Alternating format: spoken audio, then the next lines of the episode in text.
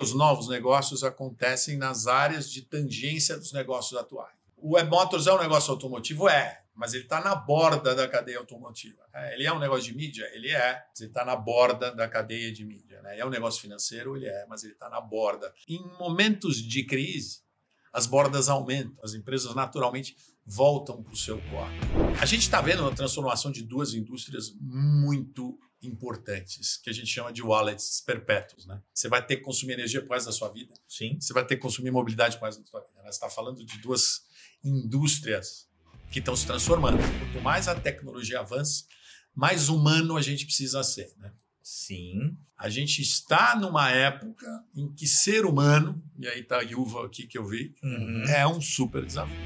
Hoje os negócios têm que ter propósito. A marca que engaja né, a partir da narrativa, que se reflete na plataforma e na experiência do usuário. Né? Uhum.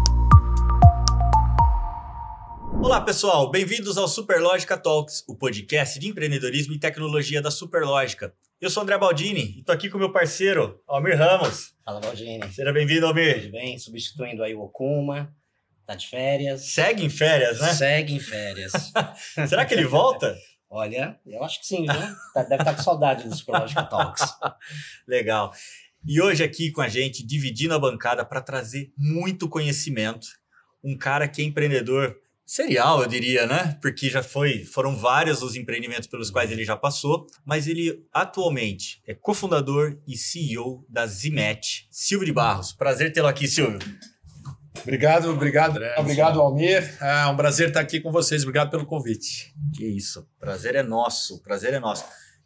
E dado que eu te apresentei como empreendedor serial, conta só um pouquinho pra gente por quais empresas que você já passou como empreendedor, porque eu sei que tem, né, tem a história maior. Muito bem. São duas grandes paixões minhas, eh, desde a infância, claro, o carro, o automóvel, né, a mobilidade. E, mais recentemente, depois de velho, né, meus cabelos brancos não me deixam mentir aqui, é o empreendedorismo. Sou investidor né, Sim. Em, em negócios, eh, principalmente em negócios digitais, e amo empreender. O meu principal negócio, né, que inaugurou meu, minha veia empreendedora, eu saio da GM, né, Ah, você teve na GM. é, eu comecei a minha carreira na General Motors no Brasil, em, em 89. Aí vem a relação com o carro tão Como- forte. É, de 89 a 95. Na época que é, tínhamos quatro montadoras né, no Brasil. Uhum. Mercado E completamente diferente. E a, a grande transformação, eu saio para empreender justamente quando a gente tem a abertura do mercado, do Collor lá atrás, Sim. em 95. Né? Uhum. onde a gente sai das quatro montadoras para as 40 montadoras que a gente tem no mercado brasileiro, né? E ao mesmo tempo com o surgimento da internet. É um cenário que me fez aí eh, largar uma carreira, uma carreira executiva Tá. e iniciar empreendedorismo, iniciar o desafio de criar um negócio, né? Que é absolutamente apaixonante. Aí nunca mais parei, né? Ou eu mesmo indo atrás de, de empreender, Uhum. ou investindo em outros empreendedores. Né? Mas a tua visão nessa época, ok, abertura de mercado, você- tinha um conhecimento ímpar ali já de, da- dessa indústria automotiva, né? Mas aí você cria uma plataforma, ele nasceu já com esse, querendo ser a plataforma Web Motors para comercialização? Como é que foi? O gatilho, assim, de foi por isso. Na verdade, o, o, o pano de fundo é, é, eu, eu fazia na GM, né? Eu, eu era eu, eu trabalhava no treinamento de vendas. Eu tinha que Ah, ir para as concessionárias Uhum. Mostrar o produto GM e comparar com a concorrência. E a gente fazia isso no papel, né? Uhum. E o papel não era suficiente, né? Imagina a quantidade de erratas, porque a gente tinha lançamentos acontecendo o tempo todo. Uhum. E a característica da indústria automotiva é ser complexa do ponto de vista de comparar carros, né? Sim. E aí eu, quando eu eh, conheci a internet através de um amigo, né? Eu falei, aqui está um- um- uma plataforma, um ambiente, uma tecnologia para a gente criar um catálogo eh, always on, né? Esse foi o primeiro insight Uhum. baseado na minha experiência e baseado no que estava acontecendo no mercado. Também vem de uma frustração de, de, de ambiente né, eh, eh, corporativo, Corporativo. Sim, sim, compreensível. de querer, Uhum. né, enfim, colocar uma marca, né, criar um negócio. Né? E aí a- o, o desafio era achar um parceiro para desenvolver, né? na época, a gente está falando de 1995. Internet em banda estreita. Ainda o UOL Uhum. não tinha nascido no Brasil. É um outro cenário. a gente tinha uma apresentação, Ah, né? metade falando sobre a internet e metade falando sobre a Web Motors. Tinha, tinha lugar que, que eu não consegui ir para a segunda parte, que ainda não se acreditava que a internet ia vingar no Brasil. Uau.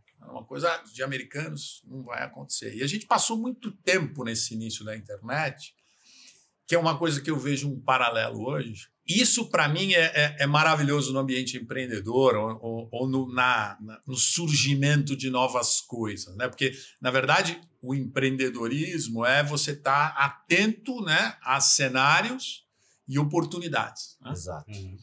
E ali a gente via uma grande oportunidade, um negócio novo nascendo. Então, você não. Existia, independente da concorrência entre os parceiros, concorrência entre os negócios, Uhum. existia uma agenda de internetar as pessoas.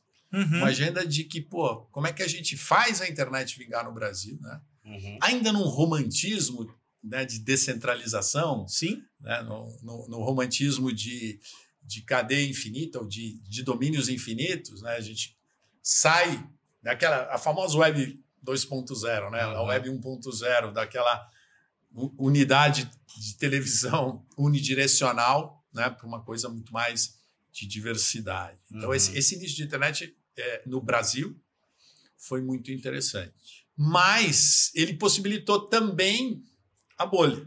É. Porque você tinha que ser muito bom de PowerPoint, Uhum. porque você vendia o futuro. Mas ainda você não tinha massa crítica para provar o seu negócio, ao contrário de hoje. né? Então você tinha o teu sonho, fazia Uhum. sentido. A gente tinha uma, uma lógica, ó, um business igual a Web Motors, um business de carro na internet. Nos Estados Unidos ele tem este tamanho. Aí a gente tinha né, no nosso pitch, no- nas nossas apresentações, o que representava o Brasil, quantas pessoas tinham no Brasil, quanto isso podia representar no tempo. Né? E é um começo né, da indústria que- Uhum. de, de, de investimento, que hoje no Brasil né, já está. A gente viveu um, um tempão sem ter este esta ciclo completo de investimento do Brasil. Né? Uhum. Uhum. o angel investor, né? Que, investor que é Sim. os, são os primeiros investidores, Uhum. normalmente friends and family que a gente chama, né? Familiares que participam, que investem. Hoje é uma é uma tem, tem bastante gente que participa disso. E depois os fundos de VC, os fundos de, de, de early stage, de, de, de, né, de momentos iniciais dos negócios de maior risco, e depois os fundos Private equity. private equity Uhum. e até abertura de capital e até movimentos estratégicos, né, que a gente hoje Uhum. tem completo, mas era o começo disso tudo. né? Poxa, que legal. E aí, Web Motors fez nascer, cresceu, veio a bolha. Você vendeu na época da bolha? Como é que foi? Eu vendi um pouquinho depois. Sobreviveu a ela. Eu, so- eu sobrevivi às, às Torres Gêmeas, né, o famoso 2001, Uhum. setembro de 2001. Na verdade, ah, o estouro da bolha foi em 2000, né? Sim. Uhum. Eu acho que, é, é, de novo, né, a, a bolha foi uma.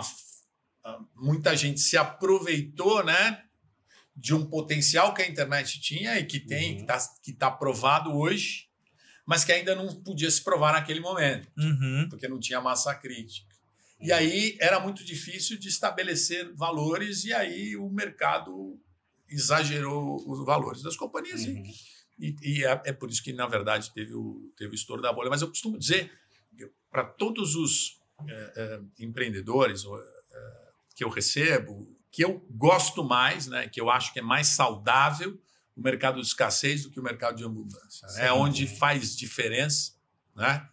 Ho- Hoje você, é, no mercado de abundância, é muito mais é muito fácil você se viciar numa companhia que não tem os KPIs claros, né? os, Uhum. os indicadores Uhum. de sucesso, É. que no final do dia é lucro. Uhum. Né? Que mu muito tempo, no Vale do Silício, tem aquela máxima de que cresce, cresce a qualquer custo e adia o momento da verdade, adia o momento para ver se seu negócio Uhum. é, é sustentável mesmo a longo prazo.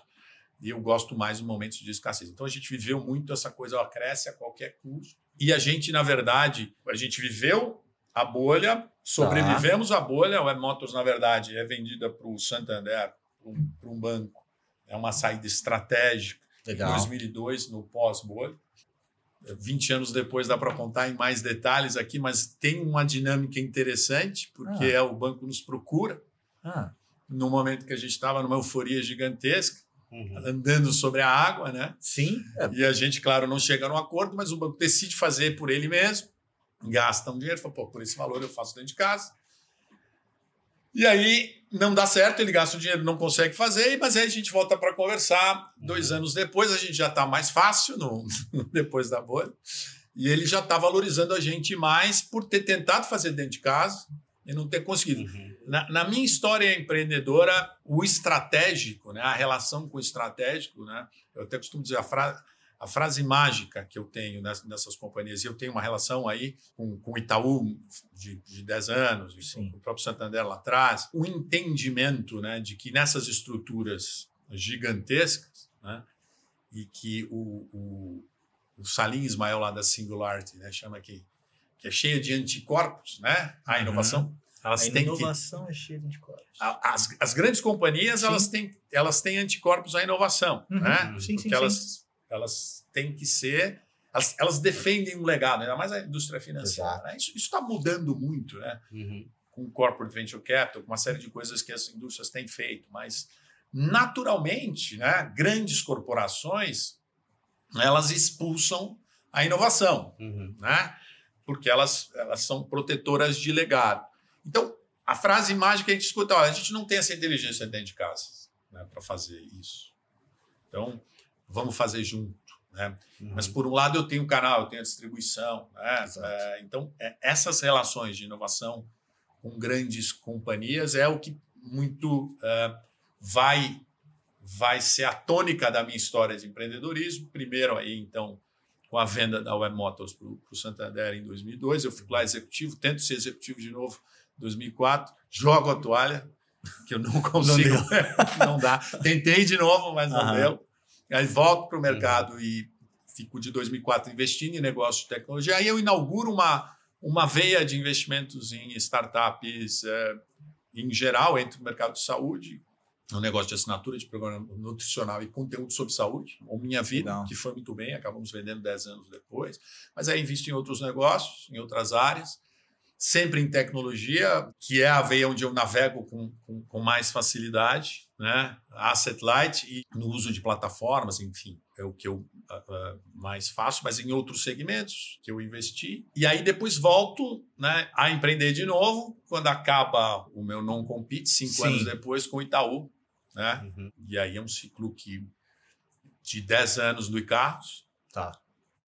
Que é absolutamente igual é Motors, né? Eu brinco que é uma absoluta falta de criatividade, mas, Que nada. mas com o Itaú de vantagens para você. é Mas aqui, aqui tem uma. A gente, na verdade, construiu uma relação com o Itaú, aproveitando a nossa experiência Sim. do Web Motors e Santander, Uhum.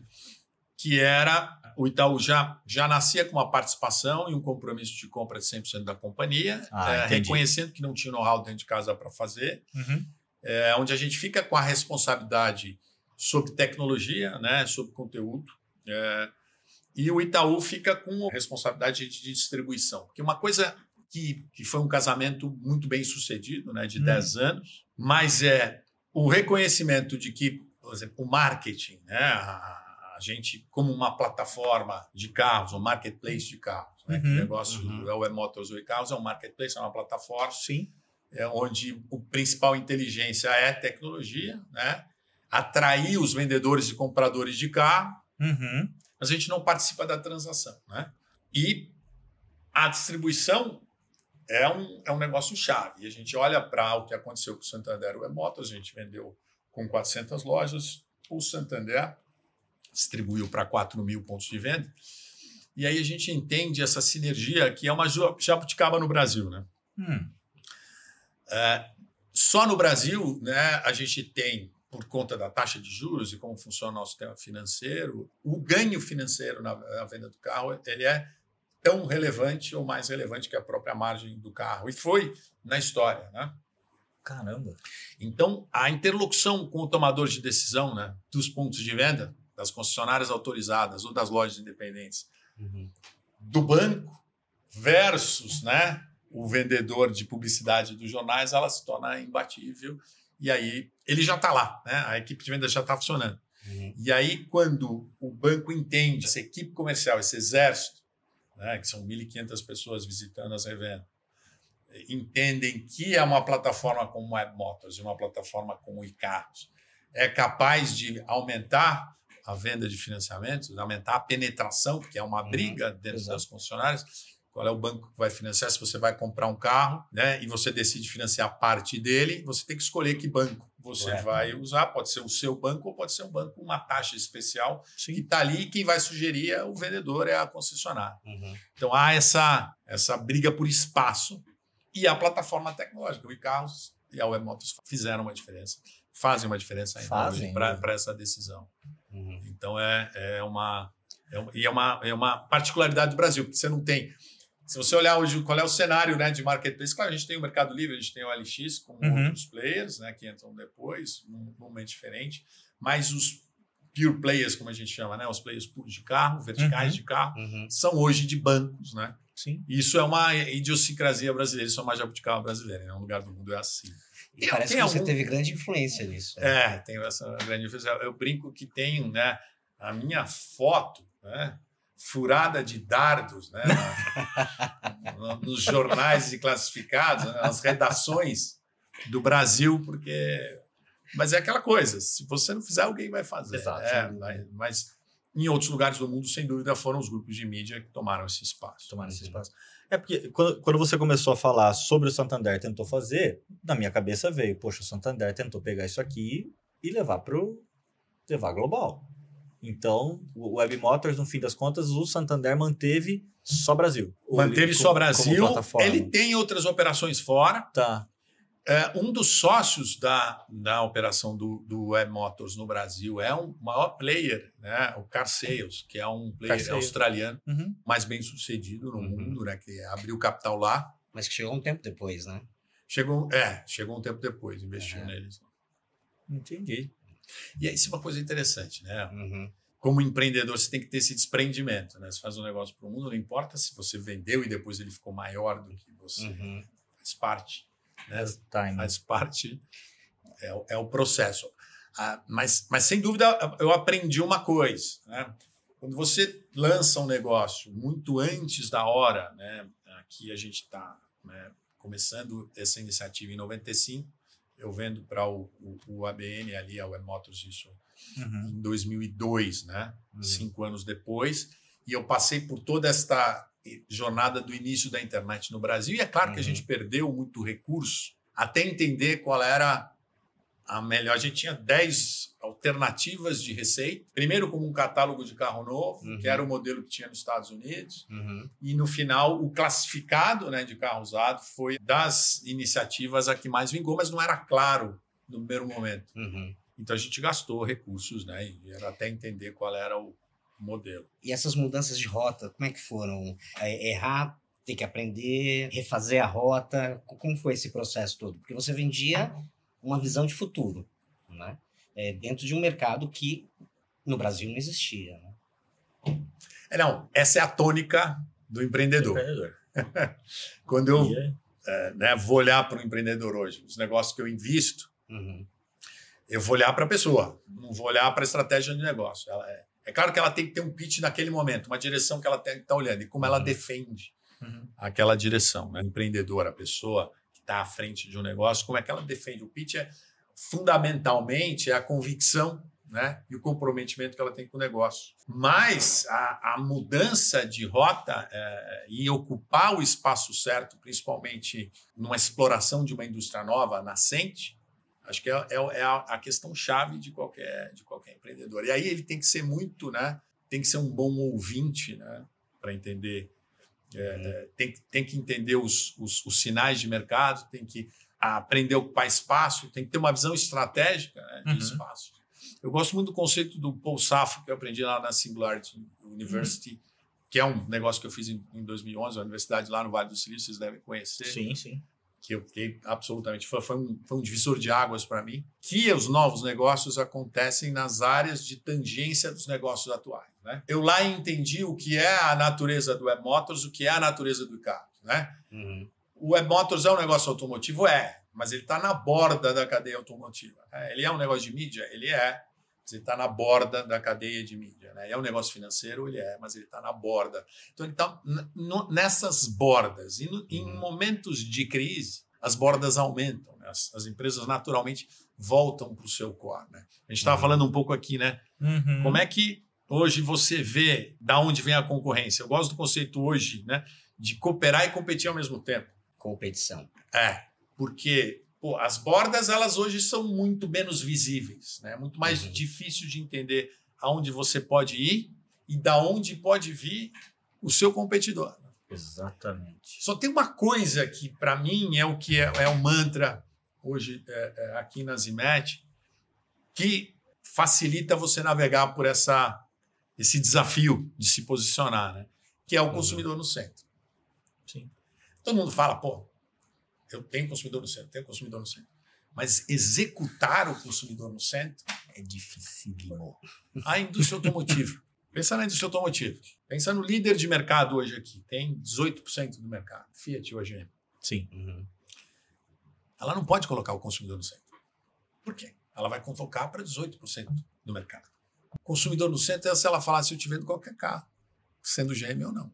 Consumidor no centro é oferecer mobilidade. Então, pô, uhum. ah, eu fiz a plataforma digital mais legal, maravilhosa de relacionamento, para você ter a propriedade do seu carro mas eu vou fazer para 18% do mercado. Eu não vou conseguir atender a 100%.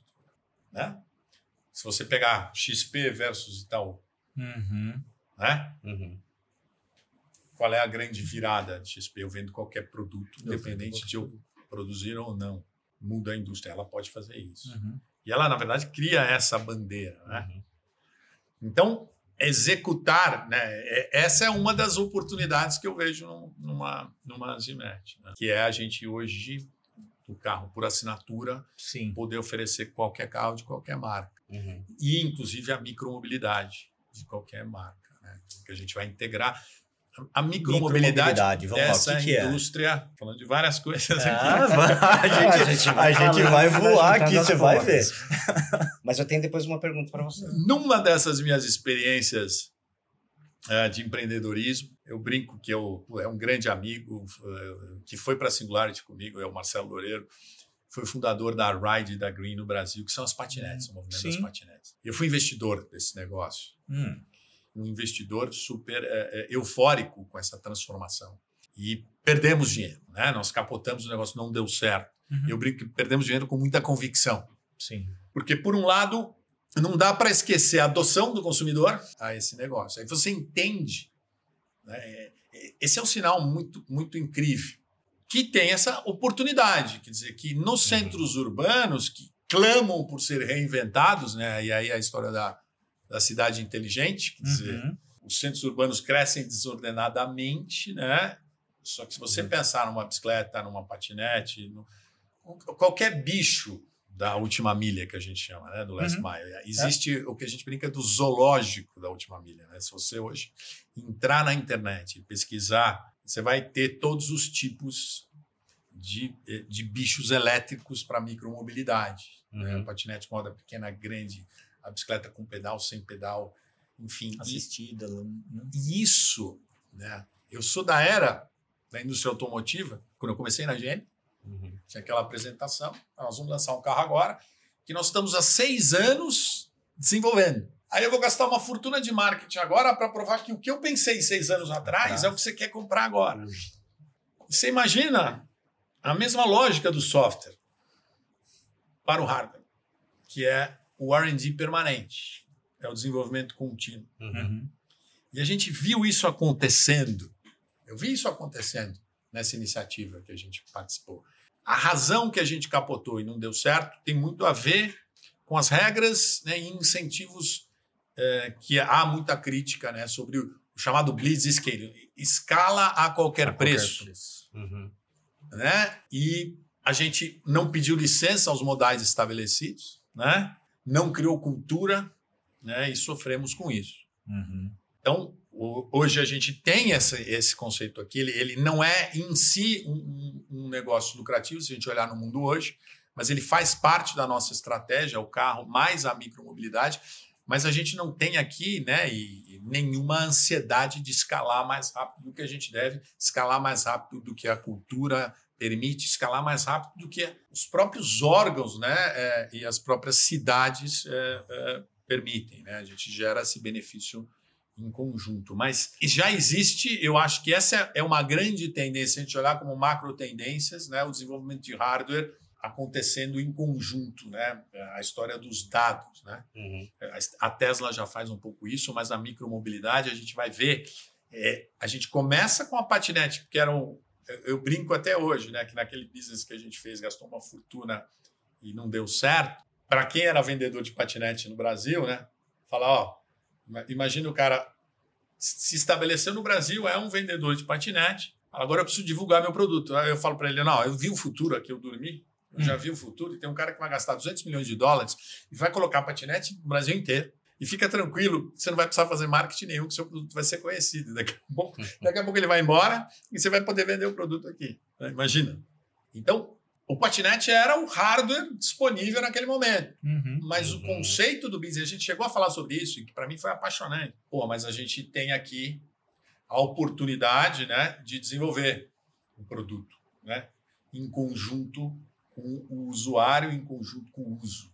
Né? E a gente vê hoje uma tendência que é a, o café racing, a personalização de moto, a personalização desses, né, desses bichos elétricos. Né? Uhum. Você vê, é quase uma. E aí, uh, conversando com a falta de produto, conversando com um flerte que o mundo faz hoje, a, a desglobalização, né? Uhum. A gente começa a querer ver também, né?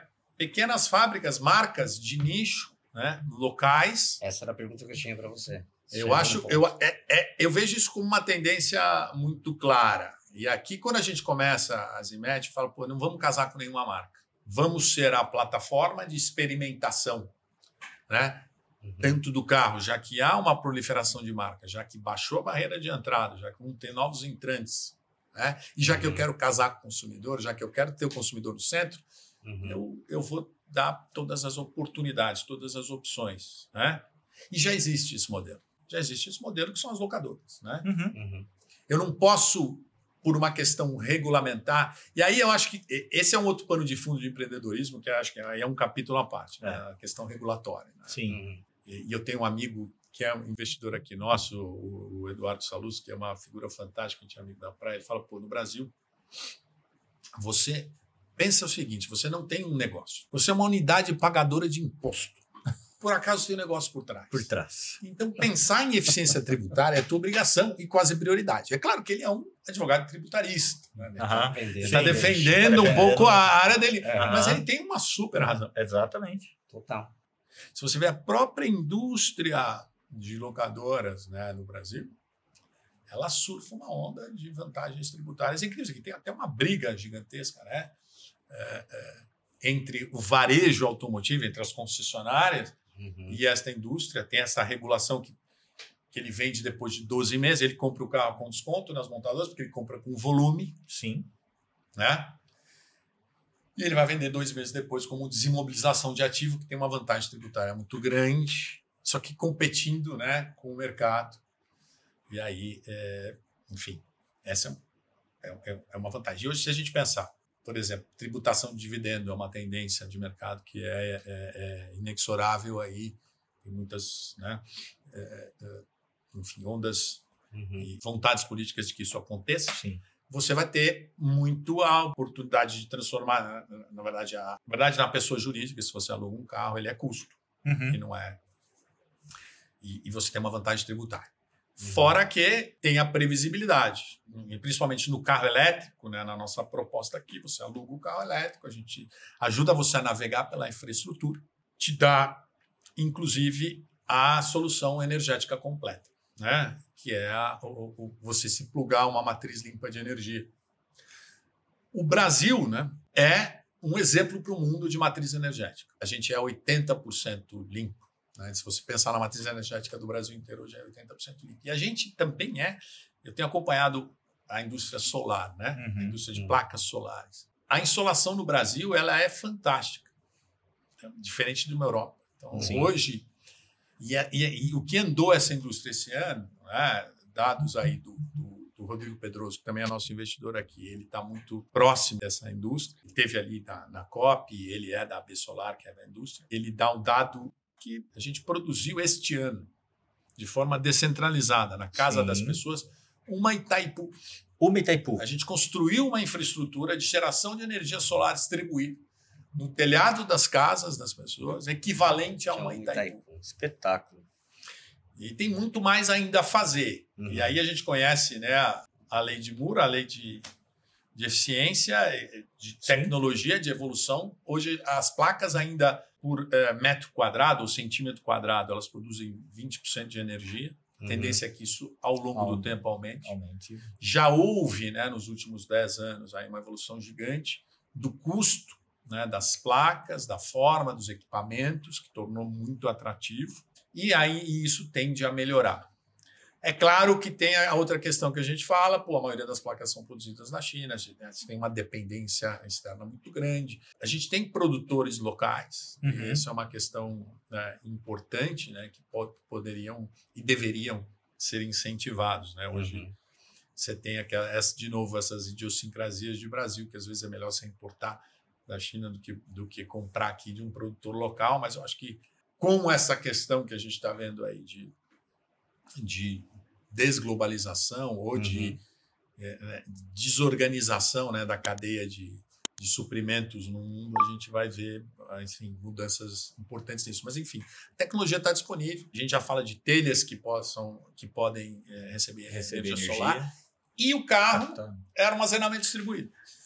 Isso é muito louco. A gente estava conversando É. um pouco antes de, de iniciar. Né? Co- Como é que como é que você vê essa questão do carro armazenar energia, o carro fornecer energia para casa? É isso. É. Ele- ele você consegue armazenar e, a- e- e a tua bateria está dentro do teu carro. É, é uma forma de aproveitar melhor o carro. É, eu- eu- assim, o, qual é o pano de fundo que, para mim, me fez voltar que nem um louco ao mundo empreendedor, né? Eh, me fez pô, ficar eh, eh, sem dormir, escrever esse livro, trazer pessoas para dentro, enfim. A gente está vendo uma trans- transformação de duas indústrias muito importantes, que a gente chama de wallets perpétuos, né? Uhum. Quer dizer, você vai ter que consumir energia por resto da sua vida, Sim. você vai ter que consumir mobilidade por resto da sua vida. Você está falando de duas indústrias que estão se transformando. A indústria de energia, ela não existe do ponto de vista de consumidor final. Ela é um monopólio de concessão do governo. Quem nos presta esse serviço, você só pensa em duas coisas: preço e disponibilidade. Se faltar luz, você vai lembrar. Você vai lembrar? É, É. é. E se vier muito caro, você vai Você lembrar. vai lembrar também. Mas tem muito mais que, do que isso. Né? E eu acho que o paralelo é com a indústria de telecomunicações. né? A gente, onde Hum. tinha uma época onde o telefone constava do seu imposto de renda, que era um ativo, Uhum. monopólio de concessão do governo, dê graças a Deus que você tem um telefone na sua casa. Para a indústria de telefonia hoje, várias empresas brigando para prestar o melhor serviço para o cliente, com várias ofertas de serviços. né? E a energia pode ser muito mais do que disponibilidade e preço. Tem muito mais inteligência por trás. Né? E hoje, com tecnologia, com a BD, eu posso chegar para você, Daniel, e falar: olha, já acontece isso né, hoje com o desconto, mas eu acho que aí o, o desconto, né, eu, eu, como apaixonado pelo marketing, propósito Uhum. de valor, o desconto é o marketing do preguiçoso. Do preguiçoso. Total. Porque o desconto, você dá 10, o outro dá 12, o outro dá 13. O que aconteceu no mercado de Minas, Uhum.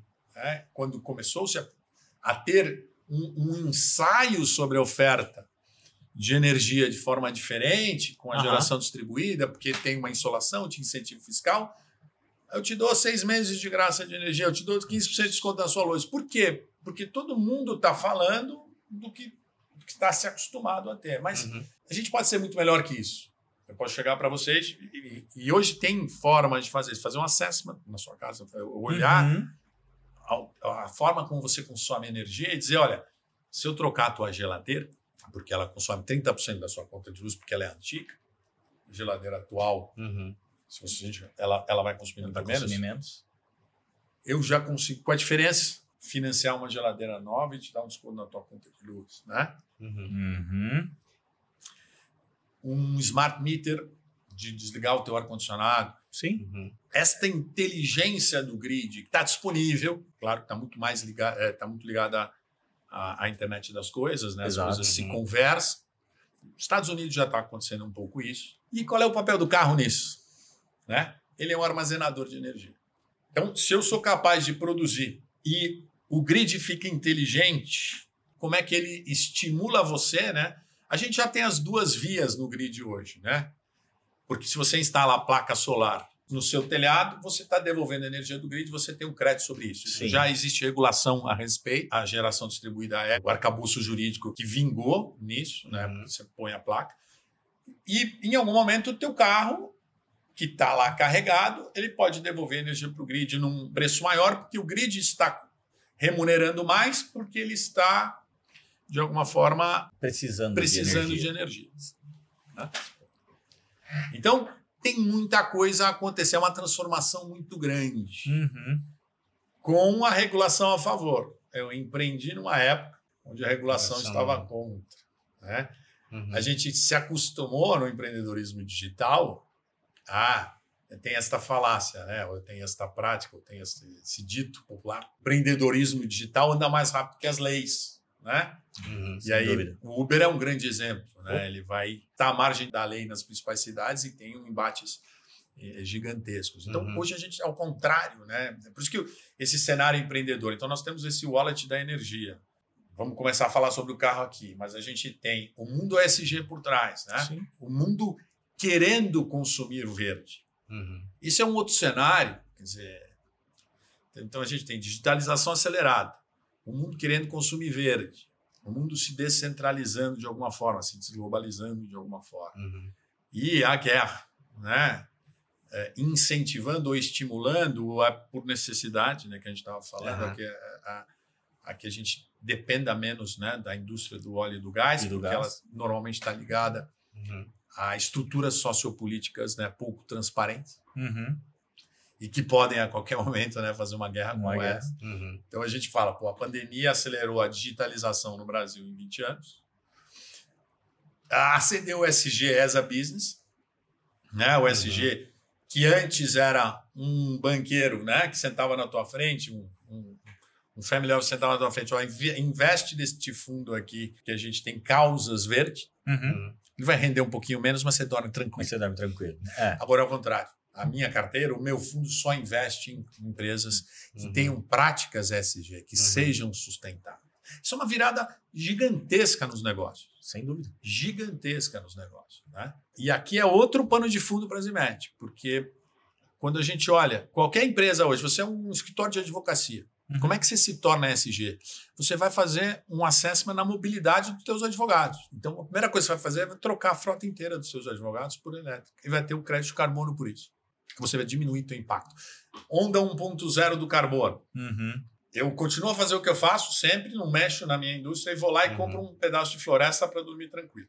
Só que essa indústria em algum momento teve algum problema, porque foram somar todos os créditos de carbono no mundo, deu oito planetas Terra, a gente só tem Só um. tem um usar. Então, alguém em Uhum. algum lugar, né, Errou. do, do mundo do cartório mundial errou.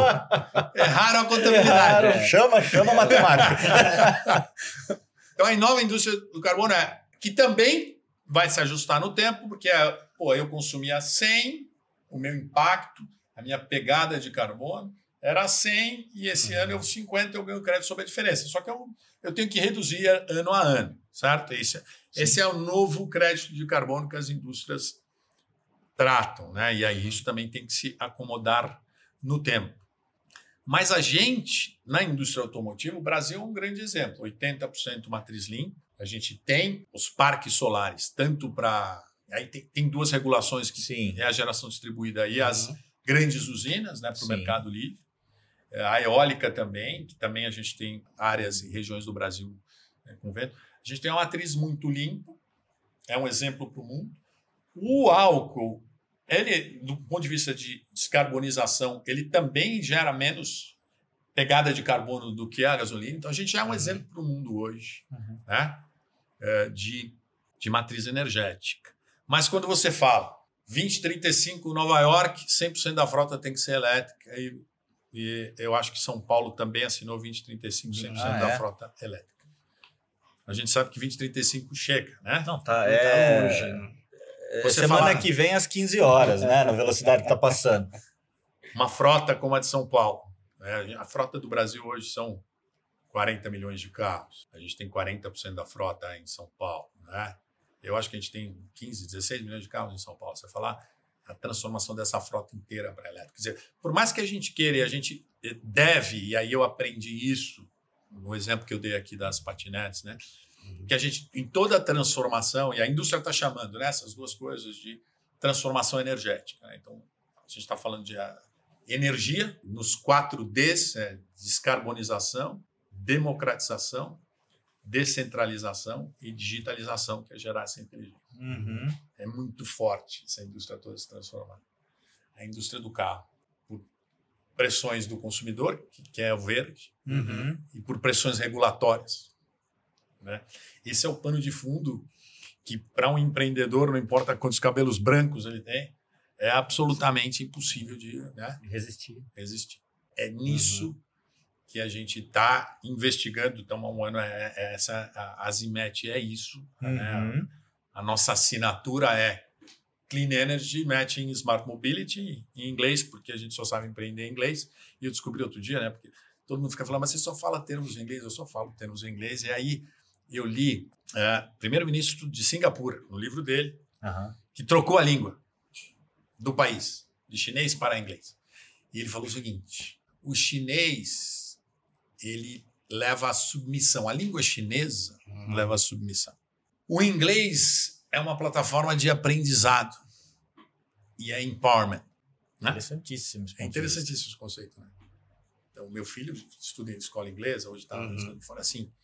O inglês é uma plataforma de aprendizado. Então, no final das contas, é, hoje, se você vai ser empreendedor, o teu pitch é em inglês, você Uhum. fala tudo em inglês, se você vai Uhum. pesquisar sobre o que está acontecendo no mundo, os termos são em inglês. Então, no final, é um pouco a minha licença poética para só usar termos em inglês, que às vezes é meio chato, mas faz parte desse nosso mundo. Mas essas duas, né, essas duas é, é, indústrias, né, essas duas transformações, é um negócio, é uma janela, e isso a gente aprende um pouco a conviver. E eu acho que a gente é uma geração privilegiada, aí eu, eu aqui, nascido em 67, aos 55 anos, de ter passado pela transição de um mundo não digital para um mundo digital. Sim.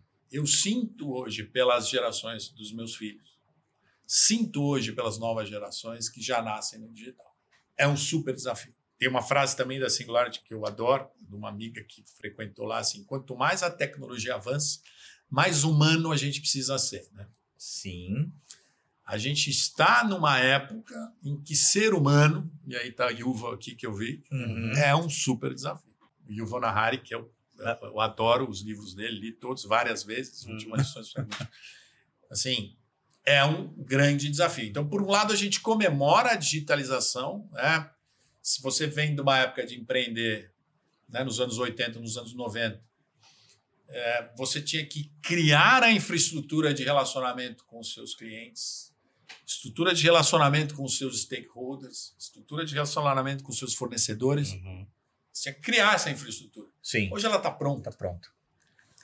Né? Então, gente- eu, eu, eu acompanhei isso. E, e- e muito do que é a segunda geração, né? depois que eu saí do Icarros e fiz a Z-Flow, nós fizemos, eu, o Fernando Hortenblá e o, e o Caetano, que são meus sócios lá do Aham. Icarros. E aí tem uma, uma coisa fantástica. Né? A gente termina. Eu saí do Web Motors, né? vendi aí uma, uma parte aqui de empreendedor, uma parte aqui de vida. Eu vendi Uhum. o Web Motors e fiquei um tempo sabático Uhum. tinha acabado de casar, não tinha tido filho ainda, e, e fiquei um tempo sabático. E depois, eu, enfim, nasceu meu filho, eu fui colocar ele na escola, e a pessoa, da, o, o representante da escola vem, claro, faz uma entrevista e me perguntar o que, que você faz, né? E eu falo, o que, que eu faço? Não faço nada. Não, mas aí tem que, você tem que contar da tua história. Mas eu fiz isso. Mas É. Cara, eu não quero, né? Eu acho que vai fazer mal para mim. Tem um conceito que eu gosto muito de empreender. O Roberto Marinho começou a Globo aos 60 anos. Uhum. E o, e o, o nosso amigo Elon Musk, que é o maior empreendedor do mundo, é all-in em todos os novos negócios que ele faz. Então, é, é um desaforo com a sua capacidade intelectual, é um desaforo com, com o que o mundo te deu você não continuar a construir negócios. Se você. E, e, a, e, a, e, a, e a questão, pô, você como empreendedor foi capaz de fazer um negócio do zero que não existia. Esta paixão, essa, essa, é, é, essa execução ou essa, essa conquista de pegar uma ideia do papel e transformar numa entidade, num business que gera emprego, que faz diferença na sociedade, ela é muito forte como existência, né? Sem dúvida. Então, eu chego na escola, estou lá e eu falo, vou, eu vou criar meu filho contando a história do que o papai foi, como é que é agora, né? Não, não posso. Tenho que me meter em outra encrenca aqui e jogar a bola na frente. Sim. Né? Vou usar um termo. Futebolístico. Aham. E na Zimete, eu acho que é a bola na frente É. mais, ma- maior que eu já fiz. Eu chutei uma Mais na bola num campo, a bola está descendo o barranco, entrou num- numa caverna, entrou no rio, eu estou indo atrás dela porque a gente está se propondo a fazer uma coisa muito, muito gigante aqui, né? Então, é, é- e aí aquela coisa, pô, eu, timing. time. Que é essa que, que é esse acho que é o gancho aqui, né, dessa sua iniciativa. Porque eu acho que agora o timing tá certo. Estamos olhando para a energia limpa, estão olhando para a mobilidade de uma forma muito diferente e talvez a própria indústria automotiva ela vai ter muita dificuldade para se adequar nesse novo cenário. E aí você, como plataforma, Sim. tecnicamente você resolve isso. É, eu nunca fiz um negócio, nunca. é, é, e aqui eu tenho 180 investidores. né? É, é, 180 já? 180 pessoas. A gente começou num conceito, eu e minha sócia, a Renata, a Zimete, a gente começou num conceito absolutamente invertido, era o final da pandemia. Hum. A gente lançou o manifesto da marca, eh, sem ter nada, sem ter o business. Lançou essa, esse A propósito, visão. A visão. E eu comecei a receber, a gente começou a receber pessoas, possível, você vai entrar no mercado de carro de novo, quero participar, quero participar, quero participar. E a gente tinha fechado um ciclo de negócio com o Itaú, que é posterior ao, ao iCarros, que é a, a Zflow, onde a gente fez a plataforma e ainda faz, né? Plataforma tecnológica, mas de alguma forma a gente fazia a plataforma de financiamento do Itaú e tinha aí um, um acordo, porque eu fazia parte do conselho do iCarros e, e todas as iniciativas eu levava para eles e tal. E especificamente nessa, a gente pôde fazer independente do nosso parceiro, né? Uhum. E aí as pessoas me procurando, pô, você vai entrar de novo, vai dizer, ah, eu quero, eu quero investir, quero investir, quero investir. Pô, a gente não precisaria. Mas aí, né, eu comentei com você, a minha transição do e-carros para Zflow, ela reflete um pouco, a gente estava um pouco cansado, entre aspas, de agradar algoritmo de Google e Facebook, né? Porque a gente viveu aquele mundo da internet Uhum. onde, pô, você tinha que brigar pelo eyeball do consumidor, oceano vermelho, Uhum. né? Uhum. E E grana, né? É. Capital. capital Massivo, intensivo, é. né? Aham. Então a gente falou, pô, peraí, tem a outra oportunidade aqui na Zflow é fazer a jornada a partir de canais estabelecidos. Né? Todo mundo está brigando aqui em cima, Uhum. no Oceano Vermelho, vamos, vamos entrar aqui embaixo. E, na verdade, isso surgiu a partir de uma própria oportunidade que o Itaú nos deu. A gente estava encerrando o ciclo do Icarros, onde o Itaú fica 100% dono, a gente faz a transição, uma transição super bem sucedida, um ciclo super bem feito, uma história incrível de sucesso, onde os incentivos estavam todos alinhados de ambas as partes, né? É o reconhecimento dele de que precisava de um know-how externo e de que a gente transferiria esse know-how e ele teria um executivo para tocar, foi uma história muito legal. E aí eles olham para o mercado, olham para o nosso expertise, né? Fala, pô, eu preciso agora modernizar minha plataforma de financiamento de automóvel. Eles estavam, de alguma forma, com uma necessidade de mercado, porque Uhum. ele- os concorrentes estavam se. Né, a jornada digital, né, isso nós estamos falando de 2017, ela é, né, recentemente, acho que o grande exemplo são os novos bancos digitais, o próprio Uhum. Nubank, Uhum. o tal do NPS, os Sim. onboards digitais, né? Porque agora a gente passa a ter mais infraestrutura com o Uhum. 4G, passa a ter smartphone né, na mão de, de mais pessoas, que é o que a gente está falando pessoas, aqui, né? Então, exato. Aham. se eu tenho uma infraestrutura estabelecida digital de relacionamento, tanto com o meu consumidor, né, quanto com os meus stakeholders, eu uso né, o que está Uhum. estabelecido, o que está implantado. Claro que tem a questão do compliance por trás, então é uma briga dos bancos que tem a área de sistema do banco sempre muito protetora do legado, legitimamente, Uhum. Né? Questão de segurança, É. filas gigantescas de backlog, e a área de negócio falou: pô, eu preciso me atualizar, eu quero fazer uma plataforma nova, mas a área de sistema me dá dois anos, porque ela tem como prioridade as questões de segurança, só que a usabilidade está me fazendo falta como área de negócio. Aí a gente surge como uma companhia, a Zflow, para resolver esse problema e a gente consegue navegar. E eu acho que foi uma jornada incrível, continua sendo, mas nesse especificamente eu vou contar o ciclo com o Itaú ele começa e se encerra, principalmente no financiamento de carro, onde a gente navega, estuda toda a tecnologia legada, ok, né? E faz uma arquitetura de sistemas onde a gente vai navegar dados sensíveis e dados de segurança que gerem usabilidade para o cliente, uhum. mas que não firam todas as regras de sistema. E a gente consegue fazer isso muito bem. Então a gente usa a, a, nosso, esse time é incrível. E aí acho que tem um pouco dessa história empreendedora. A gente tem que saber ser sócio, tem que saber cooperar. Uhum. No final, se eu puder definir o que significa essa minha história empreendedora, ela é muito mais aprendizado de lidar com gente né, do que qualquer coisa. Como é que eu me cerco das pessoas que são complementares, que me uhum. reconhecem, que me admiram, que eu admire e que, que seja complementar. Então, essas duas pessoas, o Caetano e o Fernando, a gente, a gente encerra o ciclo no ICAR, vai para a Zflow, é a pessoa de produtos de tecnologia mais incríveis que eu já conheci na vida. Eu falo, pô, com esses caras, eu vou para Marte, eu faço uma padaria, não importa, vai dar certo, porque a gente está 18 anos juntos. Eu Sim. sei quanto tempo demora para você ter uma equipe que está trabalhando 18 anos juntos. Né? Exatamente. E é, então, a gente, pô, e eu olhando para trás, a minha frustração de ter terminado um negócio e ter ficado sem fazer nada, falei, não quero fazer isso de novo. Vamos fazer uma nova companhia. Então, a, a transição uhum. do iCarros para a Zflow, ela acontece quase que do é dia para a noite a gente é. conversa com o Itaú, fala, pô, o Itaú fala, eu preciso de um sistema, vocês fazem para mim, a gente faz, vamos fazendo risco, e a gente faz esse contrato com o Itaú, moderniza a plataforma de financiamento deles, né, que hoje ficou incrível, onde a gente faz uma atribuição de canais, ela é multilayer, então o canal uhum. de financiamento da OLX, o canal de financiamento do Mercado Livre, é, clicou lá, é a nossa plataforma.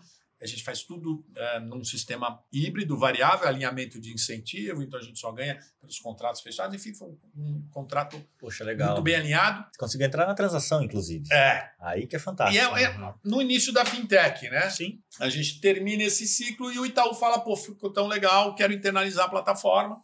E ele internaliza a plataforma e está tudo certo. Uhum. A gente tinha essa prerrogativa de contrato. Então, um ciclo muito parecido com o iCarros, a gente faz na Zflow só que neste caso a gente mantém a companhia, a Zflow continua existindo, ela hoje continua fazendo plataformas para outros bancos, ela é multi, mas com a prerrogativa de que a gente presta o serviço para uma área de negócio do banco em comum acordo com a área de sistema, sempre olhando para jornadas né, uhum. memoráveis, que é o que a gente chama, né, uhum. muito no segmento financeiro. Então, a gente tem o financiamento, a gente tem o consignado e tem outras áreas de negócio que a gente trabalha em conjunto com os parceiros e é um prestador de serviço, uhum. com a prerrogativa do contrato que a qualquer momento ele pode apertar um botão e internalizar e essa plataforma está dentro de casa. Uhum. Então é aquela questão que a gente vê muito nas grandes companhias. Né? Todo mundo hoje quer se autodenominar uma empresa de tecnologia. Né? Uhum. Então, o banco quer ser, falar que é uma uhum. empresa de tecnologia, a montadora é uma empresa de tecnologia, todo mundo hoje é uma empresa de tecnologia e está certo.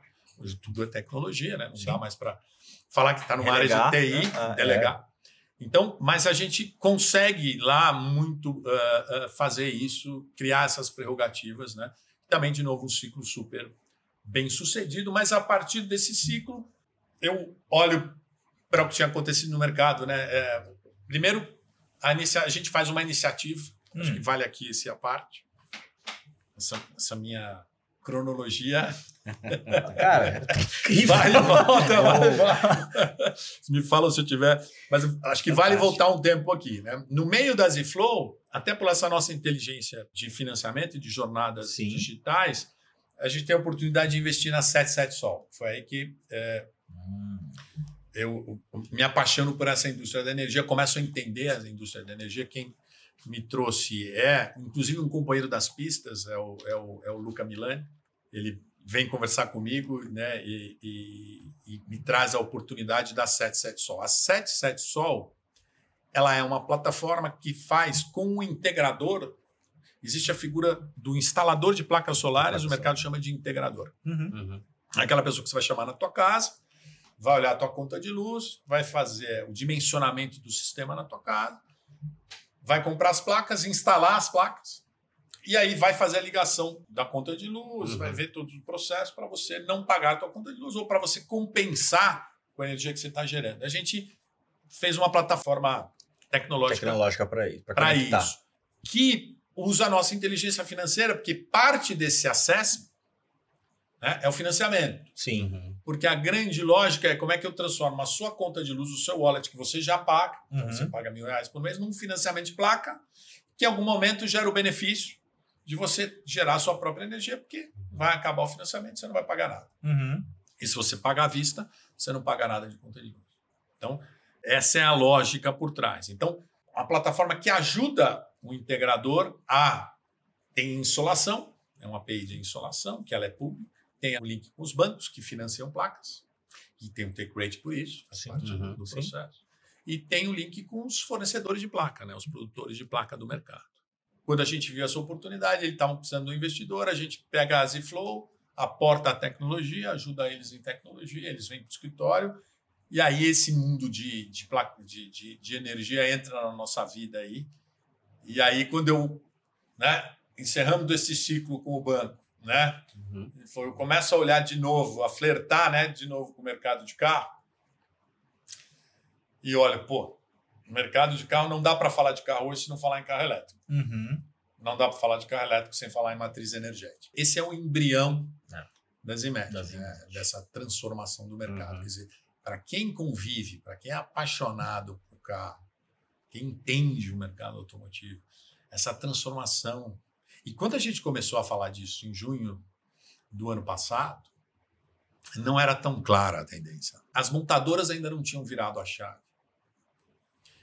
A gente chegou em evento no ano passado de carro elétrico, que é um parceiro nosso que organiza, que é o KK Closet, Uhum. onde a gente ouviu textualmente de um representante de montadora que o carro elétrico ainda não era uma realidade no Brasil. E esse mesmo evento este ano era uníssono, né? Todo mundo falando que na verdade já aconteceu. E isso é muito poderoso, né? Para olhos, né? Sim. Atentos, Uhum. né? Eu gosto muito da definição da Endeavor sobre empreendedorismo, né? A busca por oportunidades, né? Independente dos recursos disponíveis Uhum.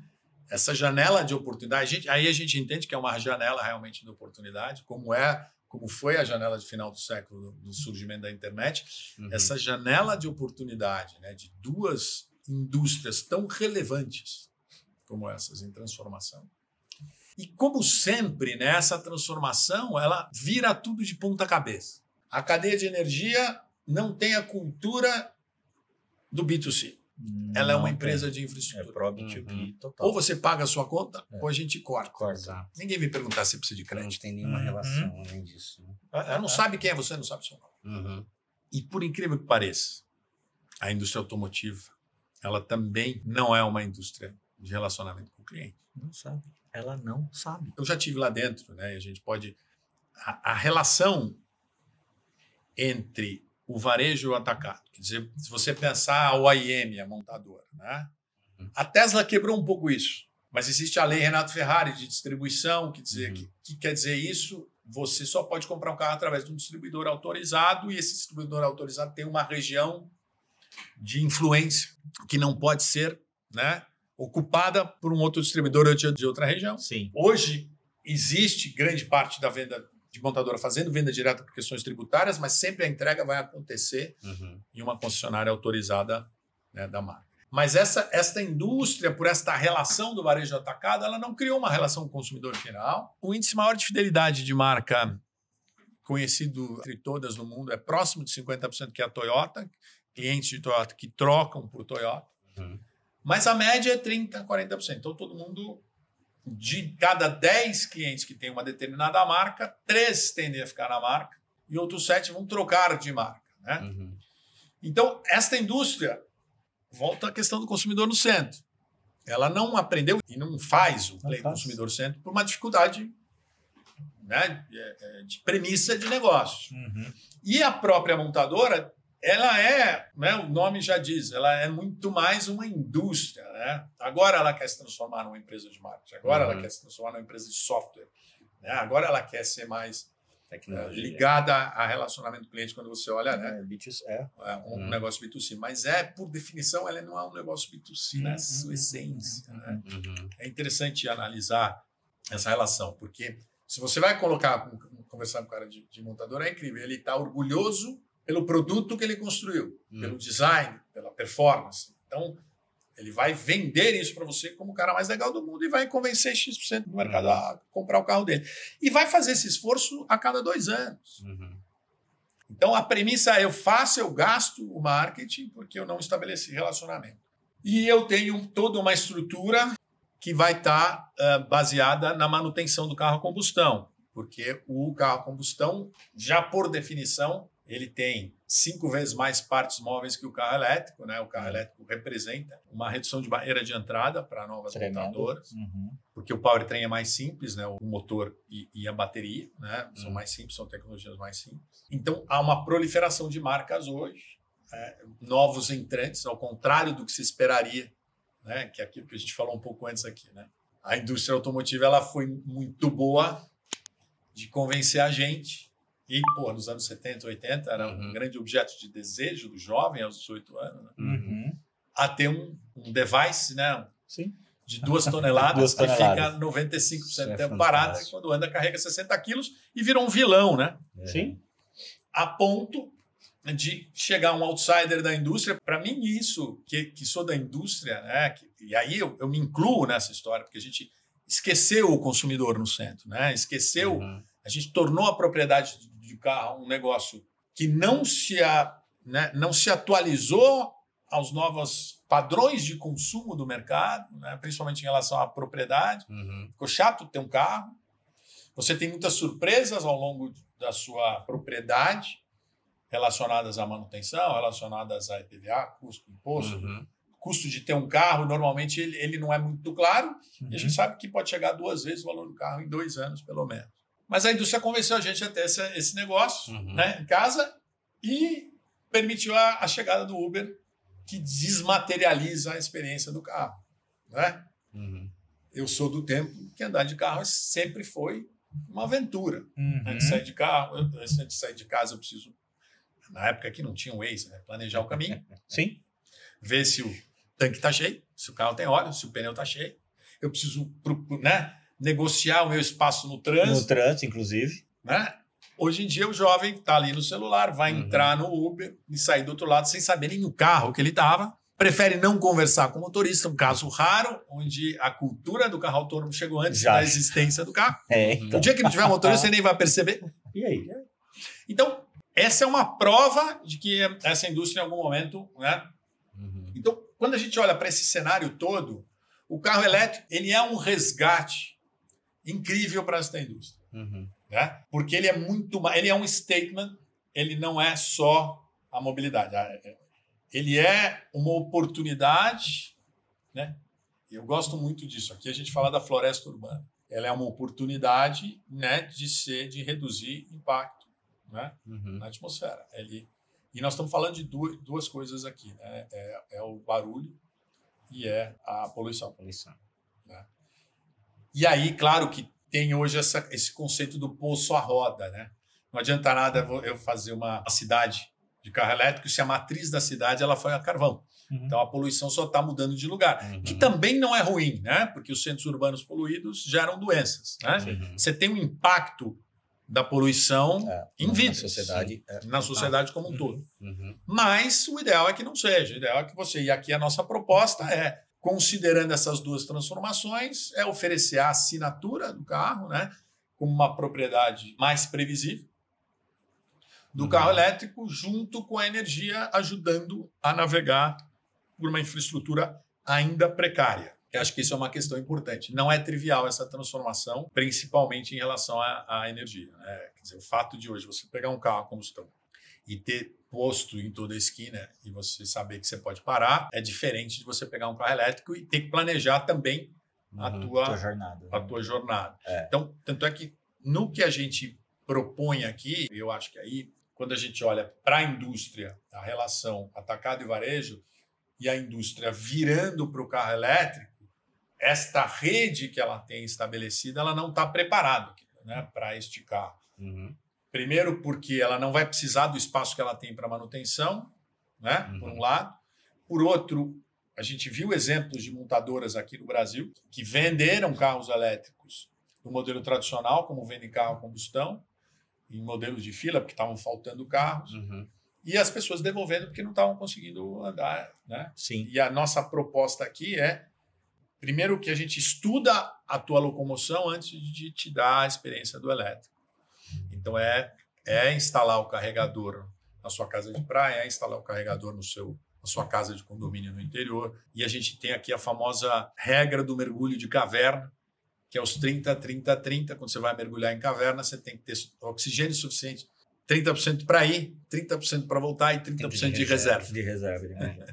Para viagem hoje, Uhum. faz mais sentido você ter um carro combustão. Então, aqui a, a gente começa, inclusive, numa faixa de, de cliente, que é o primeiro comprador do carro elétrico. Não é para ser o único carro. tá? Uhum. Ele é o Exato. segundo, terceiro carro Exato. da família. Você tem que ter a alternativa do carro a combustão para viagem. Uhum. E no teu carro elétrico, você tem que ter a área que você anda previsível. Sim. E aí a gente instala os carregadores nesse lugar. E, Uhum. e em alguns casos, o próprio a tomada da casa funciona. Uhum. Mas aqui a questão ela é muito mais de premissa, né, de negócio. E o que a gente tem visto Uhum. com as pessoas que estão usando o carro elétrico aqui é que também não tem volta, né? A experiência do carro elétrico, salvo a questão do carregamento, planejada, definida, resolvida a questão do carregamento. E aqui é o que a gente tem como proposta. E aí é por isso que é assinatura. A assinatura implica em Uhum. relacionamento mensal, implica em relacionamento constante, implica Uhum. em B2C de verdade. Né? Uhum. É ajudar este cara,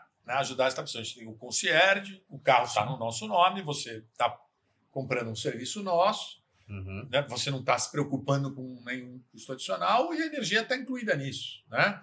E a Uhum. gente está te ajudando a, a navegar na infraestrutura ou instalando o carregador na tua, No na tua trajeto, locomoção, né, no no teu trajeto Sim. é, mais previsível, Previsível. ou te oferecendo até um carro ah, a combustão para outras viagens. Tá, mas aí, Silvio, e, e assim, e essa, essa questão do timing é uma convergência que caminha para isso sem, sem volta. Mas olhando para o teu horizonte, né? Tudo bem, 2035, 100%. Quando é que você acredita que vai dar um salto bastante relevante, principalmente em termos de infraestrutura, que é talvez a pecinha que está faltando aí para destravar esse mercado de uma forma, de uma vez por todas, né? Sob o ponto de vista eh, estrutural, Uhum. e a gente aqui no nosso modelo a gente gosta muito disso, a gente tem que fazer uma transição responsável, como respeito a toda a indústria estabelecida. Né? E, e- e isso acho que é uma coisa muito importante. Por exemplo, a gente tem um modelo aqui de estações de mobilidade e fornecimento de energia para os postos de gasolina existentes. Legal. Né? Eles A gente já precisam. tem uma equação da indústria americana dos postos de gasolina, onde 30% da receita dele é o combustível e 70% é a loja de conveniência. Então vamos dizer que você tem uma loja de conveniência de mobilidade elétrica nos postos de gasolina, operadas pelos postos de gasolina. Né? Então a gente já tem hoje a Vibra, por exemplo, né, que é um play de combustível, entrando em postos em eletropostos. Né? Uhum. E aí temos que considerar também que já há um incentivo a ser feito à descarbonização Sim. com o álcool, né? Uhum. O álcool é, se você pegar toda a frota flex estabelecida, você tem um crédito de carbono sentado parado lá, que é o seguinte: se todo mundo que hoje tem um carro flex abastecer com álcool, você já tem uma descarbonização. Uhum. Né? Sim. Então é interessante olhar a transição. Né? Sim, a indústria toda caminha para o elétrico, mas como a gente faz essa, essa, essa transição é importante, Uhum. como a gente inclui a indústria estabelecida é importante, e eu acho que a gente não tem que imaginar saltos. Né? Tanto é que aqui a gente já tem um modelo muito mais de nicho, né? muito mais interessando o primeiro, primeiro comprador do Early carro adopter, elétrico, é. o early adopter, num preço ainda caro, ainda vai faltar, a indústria vive né? uma crise de oferta, ainda vai faltar produto por um bom tempo. Né? É, e como é que a gente inclui toda a indústria no processo. Né? É, eu acho que esse é, um, é, um, é uma questão importante a ser, a ser tratada, né? Uhum. onde a gente gosta muito né? de tratar. Eu acho que não existe mais, né? No, na, na, na escola empreendedora né? tem aquela história da inovação disruptiva, né? Uhum. inovação incremental. Né? Uhum. Eu acho que aqui, numa indústria desse tamanho, né, tem tem um livro muito bom do, do, do André, de uma empresa em Israel, Hum, Shai Agassi, o Chayagassi. fundador de um negócio de carro elétrico em Israel, 20 anos atrás, ou 15 anos atrás, é, e com a Renault, com bateria removível e tudo, e que acabou não, não, não vingando. Tem, tem a iniciativa do carro elétrico lá atrás, enfim, Uhum. a gente tem que entender. Agora, até pela virada né, do, do mundo todo, até pela virada das montadoras, é um caminho sem volta, mas é muito importante que, principalmente no Brasil, onde a indústria sucroalcooleira ela é muito relevante, que a gente faça de forma gradativa. E até Uhum. tem, eu acho que já há um consenso em relação ao motor elétrico, a tração do carro ser elétrico mas ainda não há um consenso em relação ao armazenamento de energia. E pode ser que em algum momento, eu já vi eh, iniciativas nesse sentido, que o, o álcool pode eh, ser uma forma né, de, de ah, ah, gerar né, energia em uma unidade, bateria dentro do carro. Você ter um modelo com hidrogênio, enfim, tem vários estudos a respeito disso.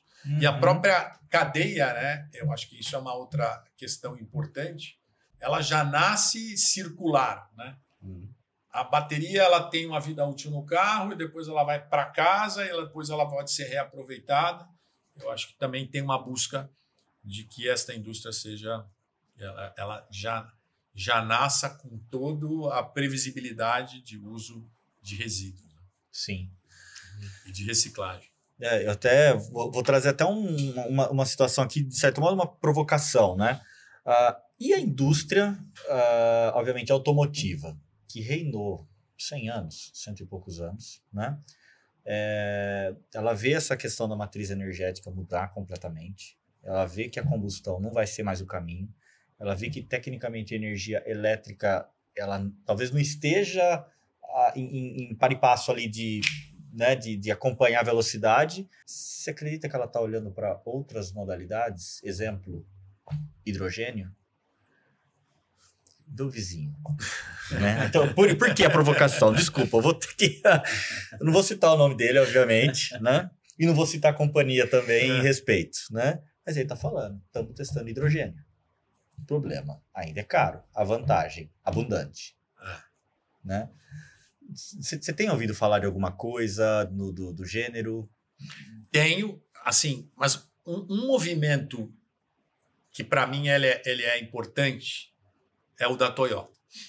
Tá, pronto, É. tá bom. A É, Toyota Toyota. ela tinha apostado no carro hidrogênio e ela Sim. estava fora do carro elétrico, da Tá. corrida do carro elétrico. Ela estava no híbrido e hidrogênio. E ela reconheceu que estava olhando para a tecnologia errada e aí ela foi para o elétrico agora. Eu acho que o hidrogênio, sim, é, é, em algum momento, é assim, eu não- eu não sou um técnico para entender. Não, o, que é. eu tenho, o que eu tenho visto é os sinais e os movimentos das montadoras. Né? Uhum. A bola da vez é a bateria. E aí tem muito desenvolvimento da bateria, tem muito dinheiro sendo Sim. gasto. E aí é emblemático a gente olhar é, é, isso. Eu gosto muito desse exemplo. No final do século passado, muito dinheiro foi gasto em, em cabear o mundo. Lembra disso? Encabear, Passar a fibra exato. no mundo. Uhum. E muitas empresas quebraram, cabeando o mundo, mas o mundo está cabeado. Tem muito dinheiro sendo gasto em desenvolvimento de baterias. Né? Combinação de metais, também para que o mundo não entre na mesma arapuca do e gás e que dependa só de um único país ou uma estrutura sociopolítica pouco transparente. Uhum. Né? Como é que se combina? E o Brasil tem o Nióbio aqui, que é um, que é um produto, é, é, é, que é uma companhia brasileira Sim. que, que investe nisso. Então, é, tem muito dinheiro sendo gasto para o desenvolvimento da bateria. Né? E aí tem comprometimentos aí. Ou carrega muito rápido, ou é, dura pouco, ou recicla mais, enfim. Tem uma série de, de questões e ainda vai andar muito. Eu acho que a gente vai aí é, ver. Eu vi outro dia um carro solar, quer dizer, com as placas solar que era No- capaz de se Hum, regenerar, se de, auto- é, de gerar. Enfim, vai ter muita evolução sim. né, é, nessa indústria ainda. Por isso que eu, eu gosto muito de falar em plataforma, eu gosto muito de, Uhum. de casar com o consumidor na, promo, na proposta e na premissa Uhum. Uhum. de é, melhorar a sua, a sua mobilidade de, desimpactar sua mobilidade e de te gerar experimentação de novas coisas via um Uhum. modelo de assinatura. A gente brinca aqui, claro, guardadas as devidas proporções, mas a gente está pensando em ser o Spotify do carro, né? Uhum. onde eu, eu, eu vou te gerar alternativas e oportunidades, surfando a onda de novas montadoras que a gente tem aqui Sim. no Brasil. Ao contrário do que a gente imaginaria, três novas montadoras, né? Desembarcando aqui, chinesas, Uhum. que começam com híbrido, a- a- ainda apostam um pouco no híbrido, que a gente considera uma tecnologia de transição, mas vai para o elétrico, depois 100% elétrico. 100%. né? Então, sim, é uma boa discussão. Eu acho que vai continuar. E eu acho que a gente, como Brasil, né, o, o grande desafio da gente como Brasil, eh, eu adoraria apostar no etanol. E quando a gente fala aqui, a gente não quer casar com, com a questão do carro. A oportunidade do carro elétrico está aqui, mas Uhum. e a oportunidade de energia limpa está aqui, mas ela pode ser qualquer uma, né? Exato. E, e, pô, a proposta de você encher o teu carro com álcool eh, hoje, um incentivo a fazer isso, já tem um, um grande ganho, né? Uhum. Agora, a gente não é protagonista na estratégia das montadoras. Então, nenhuma montadora vai deixar de fazer a transição para o carro elétrico né, para manter uma fábrica de carro a combustão só para atender o Brasil. Não tem mais como. Então, é. Uhum. isso, essa é uma questão, né? A gente poderia até dizer que é uma oportunidade empreendedora, né? De fazer uma montadora no Brasil só de carro a combustão para usar o etanol, né? Mas é uma indústria difícil de navegar e de trabalhar e a gente tem os desafios né, Uhum. do custo Brasil de ser empreendedor no Brasil. Mas é, a gente vê que é uma quando você olha para o planejamento, quando você olha uma GM, por exemplo, apostando no carro elétrico, quando você olha uma Ford apostando no carro elétrico, são indústrias. Você olha, a, a Toyota foi a última. Sim. Uhum. É interessante ver o movimento da Toyota, ela não estava indo. E, e aí ela reconhece que estava atrasada e ela faz esse movimento. E ela é uma das cinco maiores eh, né, do mundo. É um exemplo né, de, de Uhum. Então é muito emblemático isso. Então a gente no Brasil, quer dizer, e aí, é, imagina, né?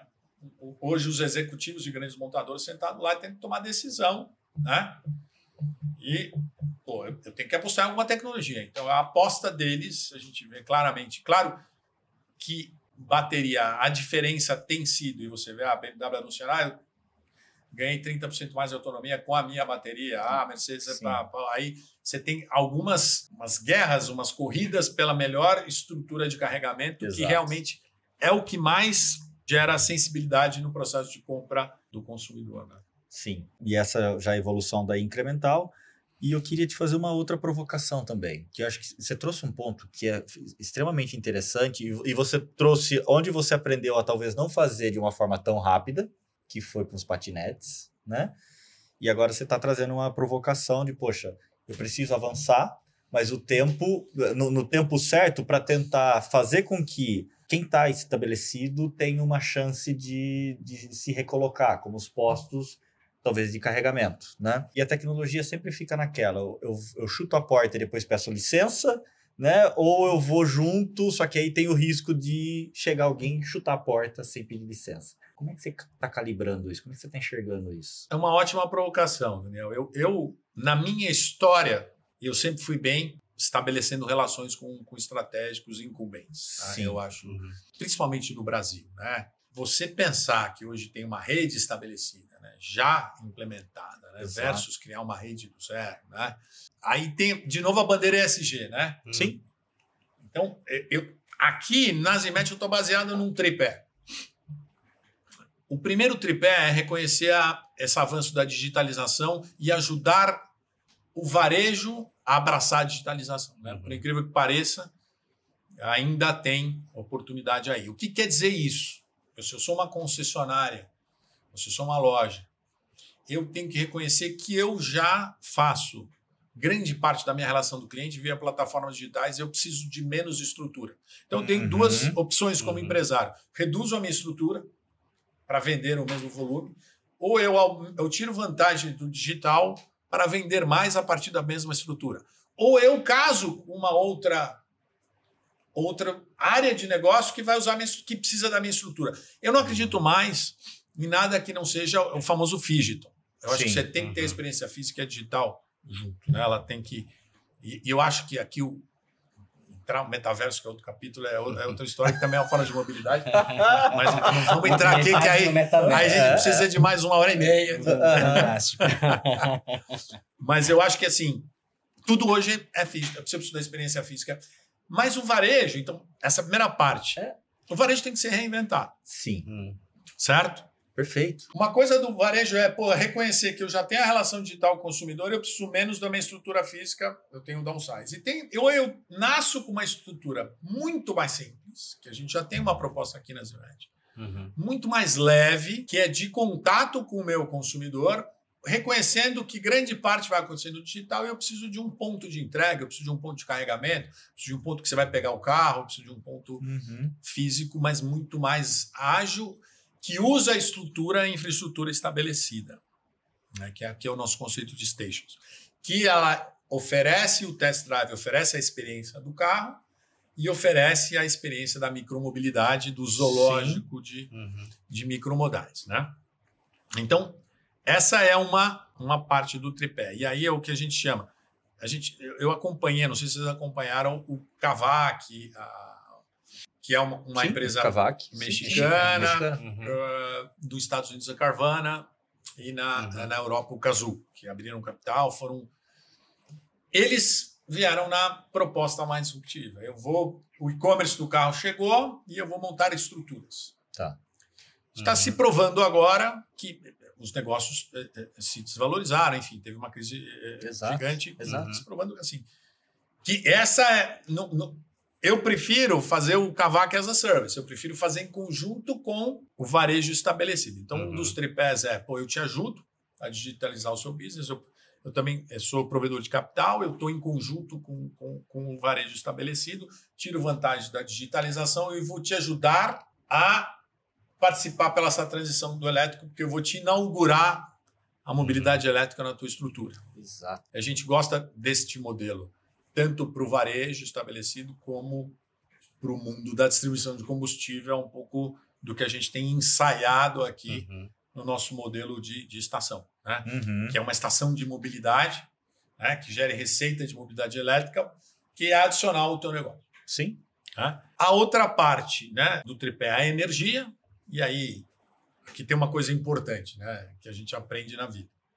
É, é, não é, apesar de eu ter investido e participado da 77 Sol, né, não é um, um segmento de, de expertise e tem as suas idiosincrasias. Então aqui a gente muito mais olha para ter um parceiro né, que vai dar infraestrutura de carregamento, que vai dar energia, né? A gente incentiva os produtores, mas a gente é a ponta de entrega da energia na ponta, Sim. muito baseada na mobilidade. Então, no nosso ambiente digital, na hora que você for procurar, a gente tem hoje todos os carros disponíveis para assinatura no mercado, todos os carros elétricos disponíveis, eu digo, eh, eh, não pronta entrega, mas tudo que você poderia comprar de carro elétrico. Sim. Você procura a gente, a gente vai fazer o processo de assinatura para você.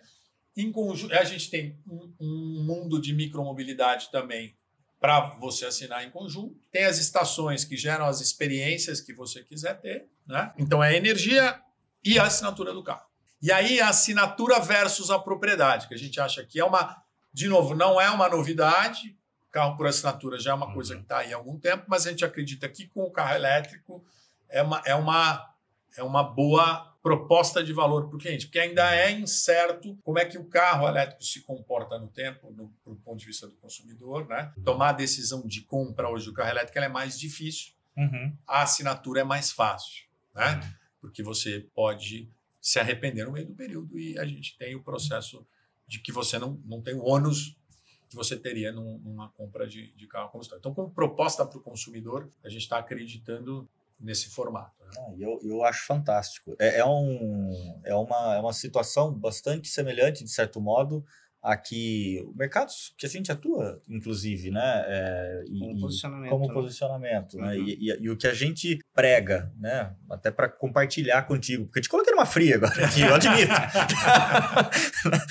Mas a gente prega muito esse modelo também, né? De, poxa, vamos usar né, a quem está próximo, do quem tem esse relacionamento, o Digital, né? Porque ele tem Uhum. muito a, a, a contribuir, a agregar, né? Sim. Talvez a gente a potencializá-lo.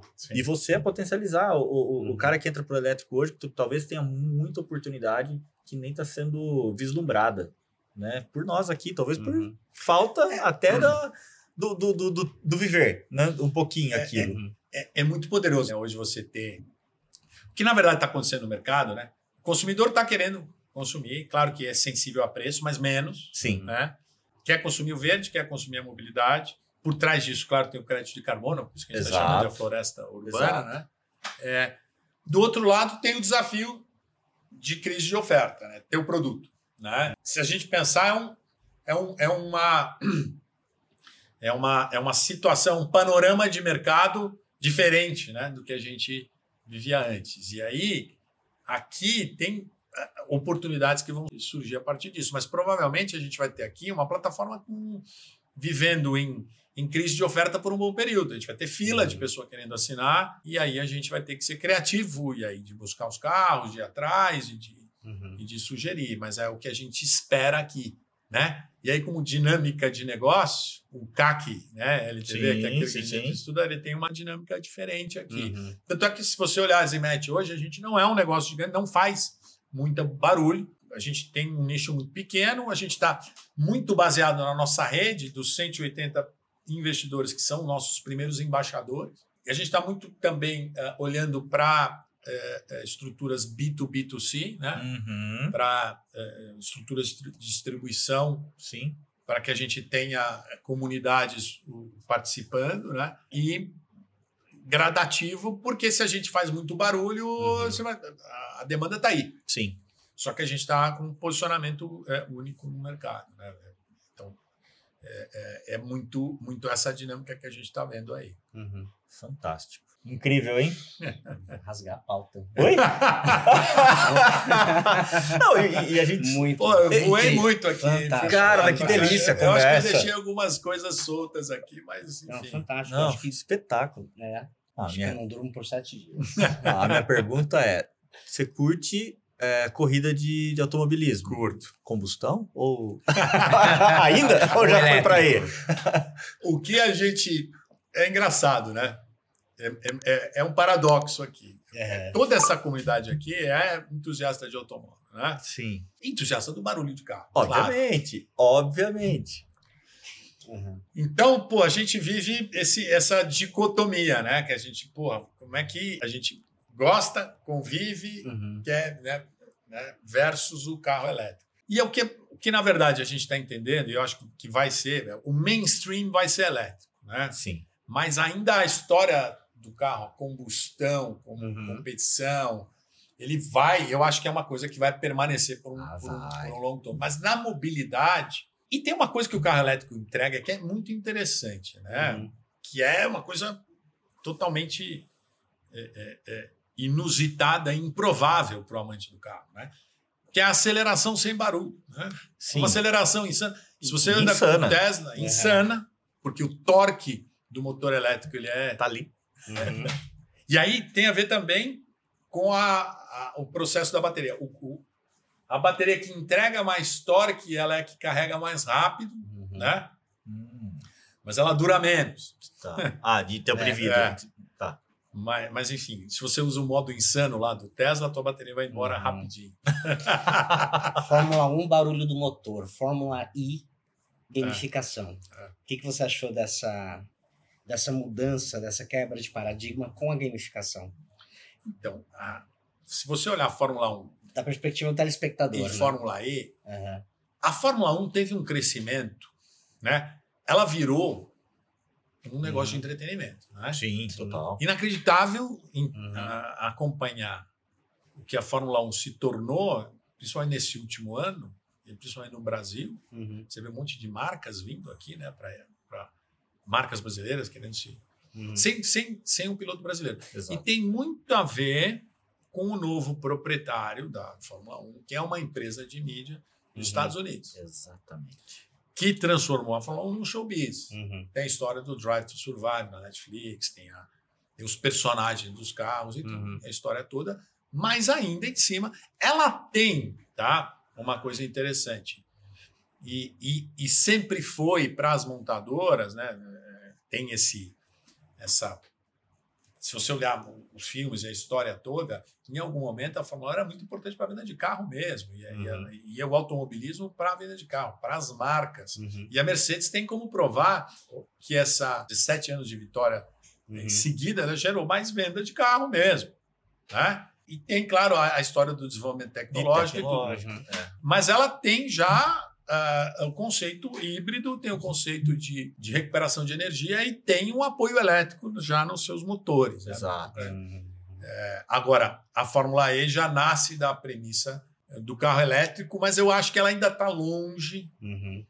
de conseguir entregar de público e de penetração uhum. o que é a Fórmula 1. Mas, enfim. Mas você guia é, carro de corrida desde quando? Desde. Na verdade, eu comecei a minha vida automotiva na moto, no Rally dos Sertões. Né? Hum. Aí eu me tornei até sócio, é uma das minhas investidas, eu participo lá. Quase quase nada, né? Essa é uma paixão, né? mas que virou um negócio, um negócio uhum. muito bom. Né? Hoje ele cresceu. A gente fez o maior rally do mundo esse ano. Ah, é? é maior que o Dakar. A gente cruzou o Brasil inteiro no ano de independência. Foi um evento muito legal. Muito legal. Mas eu comecei com a moto, e aí fiz o Dakar de moto, não completei, caí no meio da prova. É, e aí depois eu fui para a Porsche, que um dos amigos que a gente andava junto lá na, na moto começou a organizar a Porsche no Brasil, uhum, um grande uhum. sonho. E quando ele me falou que no primeiro ano a gente ia ser a preliminar da Fórmula 1, né? Falei, puta, não tem coisa mais importante para uhum. fazer na vida nunca me deu tanta vontade de trabalhar para financiar esse hobby. Esse hobby. E aí, uh, pô, desde 2009, né? Eu ando uh, com a Porsche e depois aí eu fui para os carros no Rally, uhum. né? Então eu é, faço essa uh, que, que, que, muita gente tem dificuldade de navegar na terra e no asfalto uhum. e na verdade é, não é não é trivial Uhum. Mas como eu uhum. vim da moto e da terra, é, enfim, consigo um pouco, mas consigo, conseguia, conseguia mais. Hoje em dia é mais difícil. É. Então, mas eu sou uhum. apaixonado. O rally, como aventura, né? A gente cruzar o país, né, eu fiz grandes amigos no automobilismo, né, na Porsche também. A gente hoje patrocina a Porsche, a Zimet é um dos patrocinadores da Porsche. Poxa, que legal. E claro que a gente está tá olhando e já e vai acontecer, né? O turismo elétrico. Então, vai ter um momento em que os carros da Porsche também vão ser elétricos. Uhum. A gente vai ter o desenvolvimento de carro elétrico. É, eu tive a oportunidade outro dia de guiar um Porsche elétrico. É absurdo. É incrível. É, é incrível. Fora da casinha. Silvio, Uau. obrigado demais. Muito bom. Foi uma, uma aula. Eu acho que eu, eu tenho certeza que quem está assistindo teve é, tem muito de perspicácia, tem muito do, cara, o, o que, que eu estou olhando, como é que eu estou vendo, né? essa questão de estratégia, de visão de, de negócio, tenho certeza que você vai deixar inúmeros exemplos aqui. Legal. Eu tenho uma última pergunta né, que, que, eu, que me chamou a atenção. Como plataforma, você falou, cara, eu tava saco cheio de, de agradar o algoritmo do Google, né? e você até citou há pouco, meu CAC LTV recente agora está tá muito mais controlado aqui no cenário de Zemet. Mas nas plataformas, principalmente Marketplace, né? Uh, assim, da tua margem, né? Quanto que quanto que uma quanto que o Google te consumia num cenário marketplace? É, a gente tinha um sonho, né? Quando a gente uhum. construiu carros, né? É, ou tinha uma, uma uma busca incansável uhum. de construir base, né? Uhum. Base de cliente é. para que eles acessassem Se a gente, você. Cara, quanto que da nossa audiência vinha da nossa própria base? Ok. Né? Isso tinha que ser crescente. Sim, Eu acho que esse é uhum. um indicador que a gente tem que ter hoje, quer dizer, em qualquer negócio. Né? É muito fácil hoje você se enganar, né? Criar LTVs é, é, irreais, né? Sim. né? É, pô, ah, eu vou considerar que esse cliente vai ficar 10 anos comigo, 5 anos comigo, qual é meu time? Não... E aí, na energia, é, por exemplo, né? Uhum. Então, É, eu, eu vejo gente forte. querendo. Você, você pode ter uma premissa. Depende de quanto dinheiro, claro, você tem de investidor e tudo. sim. Mas você pode ter premissas de energia. Ah, se esse cliente ficar 10 anos comigo de energia, eu vou, puta, eu posso ter um, um CAC gigante e, e posso inflacionar minha, meu marketing, né? Uhum. É. O duro é que hoje- Então, mas eu, eu hoje sou Tá fã, e a gente flertou com isso um pouco no começo, das comunidades, do conceito novo de Web3 como comunidade, tá? Não vamos entrar em cripto. né? Uhum. Beleza.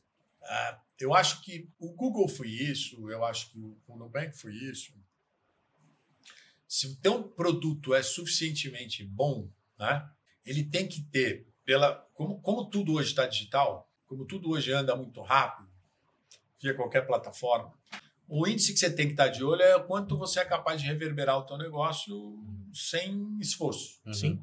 O quão bom você é de gerar experiência para o seu consumidor, a ponto de. Né, todo mundo fala de NPS, NPS. NPS. NPS, a principal pergunta é: para você recomendaria a experiência que você deve para alguém, né? Uhum. É, essa é- o grande indicador de satisfação é isso. Pô, eu Uhum. gostei tanto que você não precisa nem me perguntar. No final da experiência eu já, "Meu, olha isso, né? Era o Google no começo, lembra? Você põe o teu nome Exato. no Google, fala, cara, olha isso demais. Aí você tinha vontade, manda para outro, manda para outro, manda. Então, mantra que eu tenho com todos os negócios, e aqui não é diferente, né? Eu brinco que as cinco prioridades do, do business é produto, produto, produto, produto, produto. Depois eu não sei nem a sexta. Aham. Então, assim, Uhum. investe na, no consumidor no centro numa experiência que só você proporciona para Uhum. ele, né, digital, que, pô, tem WhatsApp, tem Telegram, tem TikTok, tem meu, Uhum. o que você quiser, né? Não precisa nem ter botãozinho, Não, né? é. Você fotografa a tela e manda para outro. Que, assim, é experiência do consumidor. E Se você investir nisso, naturalmente você vai reverberar. Se você está Hum. precisando gastar muito de marketing, né? Para que o teu negócio se reverbere, alguma coisa está errada com o teu produto. No produto. né? É. É, E eu acho, eu, eu, puta, meus amigos de publicidade querem me matar quando eu falo isso, né? E se você está precisando de, um- de alguém para contar a tua história, Uhum. é, hoje os negócios têm que ter propósito. A gente começa com a história aqui. A gente começa com a história SG. A gente Uhum. começa com storytelling aqui. né? eu não estou terceirizando para ninguém. Ela, ela tem muito mais verdade quando você é capaz de contar a tua história. Tudo, no final das contas, é narrativa. né? Se você for capaz de contar sua narrativa, sua proposta de valor, Uhum. né? Essa narrativa que eu estou fazendo ago- agora, né? do que a gente está investigando, para onde a gente está olhando, aonde a gente quer chegar, a marca que engaja, né? A partir da narrativa, Uhum. que se reflete na plataforma e na experiência do usuário. Né? Uhum. Se eu estou tendo que gastar muito dinheiro, ou se eu tendo que contratar um terceiro para contar a minha história, Uhum. né? Campanhas fantásticas são, são construídas e eu acho que você deve ter um parceiro de publicitário ou uma agência que seja capaz de extrair a, a legitimidade da tua história, né? Uhum. Faz parte. Uhum. Mas eu acho que cada vez mais é, é, essas coisas naturalmente. Então, eu, eu quase que. Né, eu, eu, eu não gostaria de ter a equação CAC LTV. Exato. Eu não gostaria de falar disso, né?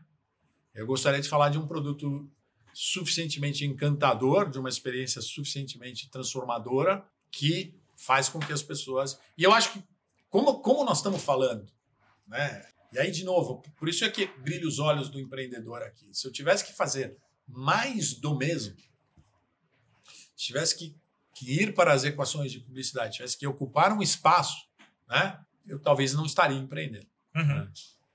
É, Hoje eu acho que dá para a gente. Eu ainda não, não entendi direito, eu não, não sou capaz de verbalizar.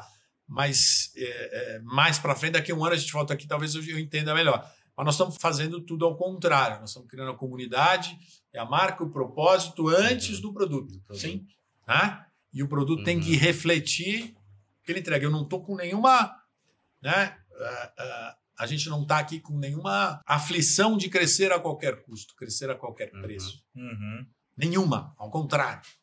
Né? Eu- se eu não tiver, se a gente não for capaz de gerar uma experiência suficientemente fantástica, eu não quero Uhum. escalar.